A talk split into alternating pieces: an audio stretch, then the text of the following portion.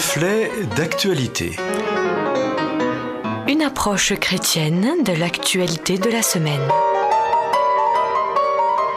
Pour la réflexion de ce jour, c'est un plaisir d'accueillir euh, Éric Denimal à notre micro.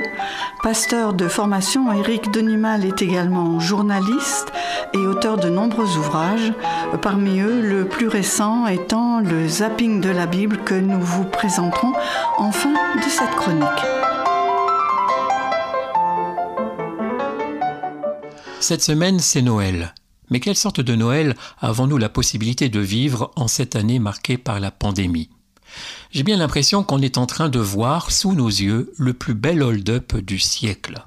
Hérode est de retour et son ombre menaçante plane au-dessus de Bethléem. Cela fait bien des années que Noël et le sens de Noël sont grignotés par le monde du commerce et du tiroir-caisse.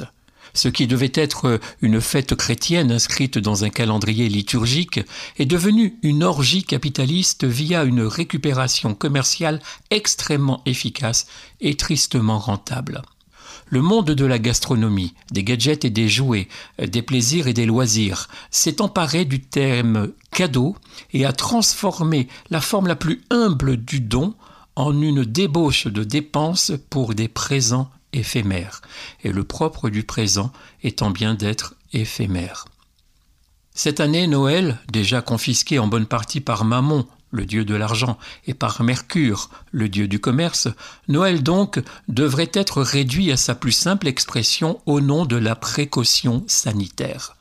Dans certains pays occidentaux, il est même conseillé de ne pas le fêter et de gommer toute communion en famille qui pourrait être assimilée à une réunion interdite. Si donc vous décidez d'un vivre ensemble clandestin, vous entrez en résistance et devenez un citoyen dangereux. On fera bientôt de vous un gilet jaune ou un casseur irresponsable. Ce qui était déjà vrai dans bien des pays où la foi chrétienne est interdite, que ce soit dans des pays musulmans ou bouddhistes, l'est désormais dans des régions jusqu'ici judéo-chrétiennes. Noël est censuré. Oh, bien sûr, les circonstances sont bien particulières, mais, mais au-delà de la menace d'un virus, ne faut-il pas craindre pour la liberté et pas seulement la liberté de croyance? Plusieurs analystes s'inquiètent, et moi avec eux.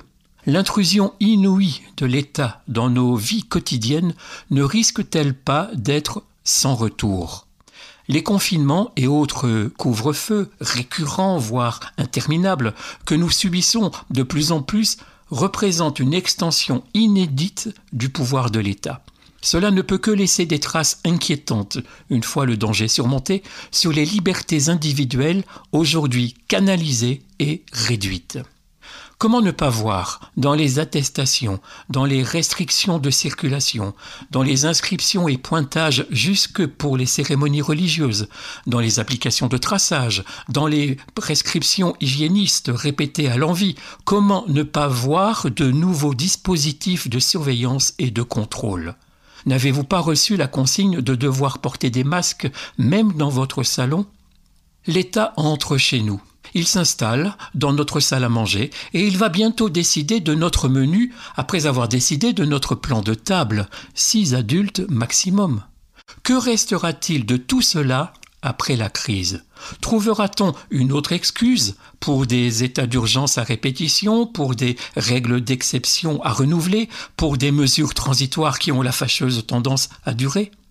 Que proposera l'État quand il aura fini par tuer, par exemple, toutes les expressions libres de la culture?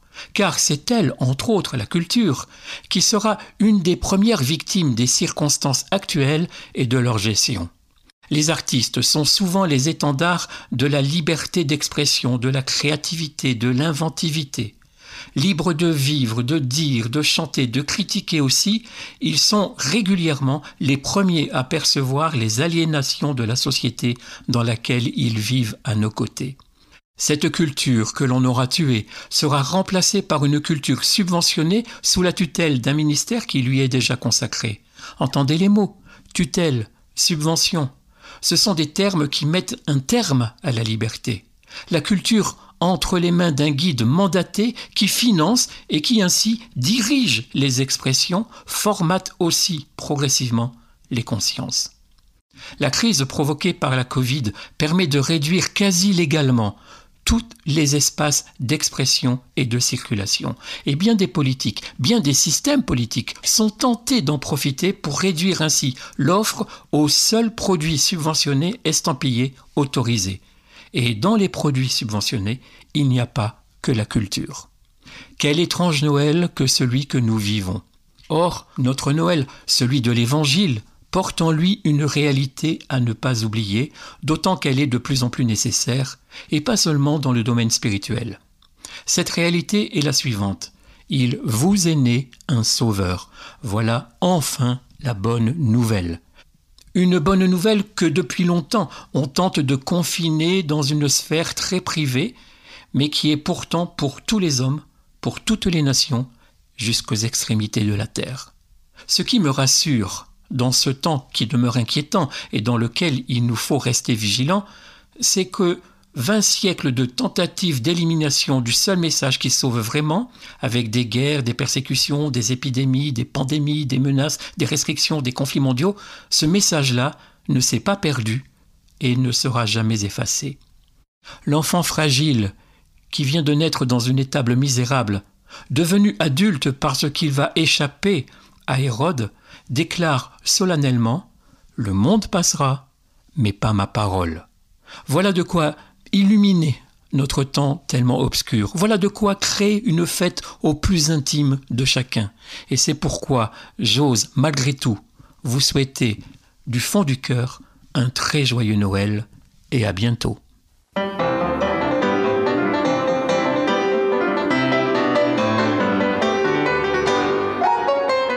Merci au pasteur Éric Denimal pour cette réflexion.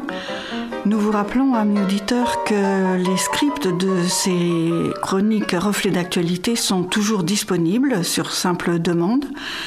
Et puis, comme promis, je vous rappelle ce livre récent d'Éric Denimal, Le zapping de la Bible. Alors, zapping, cela veut bien dire ce que ça veut dire, c'est-à-dire que vous passez d'une question à une autre, comme euh, qui aurait rédigé l'Ancien Testament, qu'est-ce que la Septante, qui sont les descendants d'Abraham, d'où viennent les grandes fêtes juives et chrétiennes? Eh bien, c'est à toutes ces questions et à bien d'autres que le zapping de la Bible répond grâce à Éric Denimal qui a fait pour nous un travail très fouillé.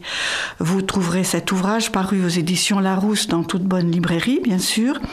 Et je vous rappelle que vous pouvez aussi nous contacter pour tout complément d'information. À bientôt!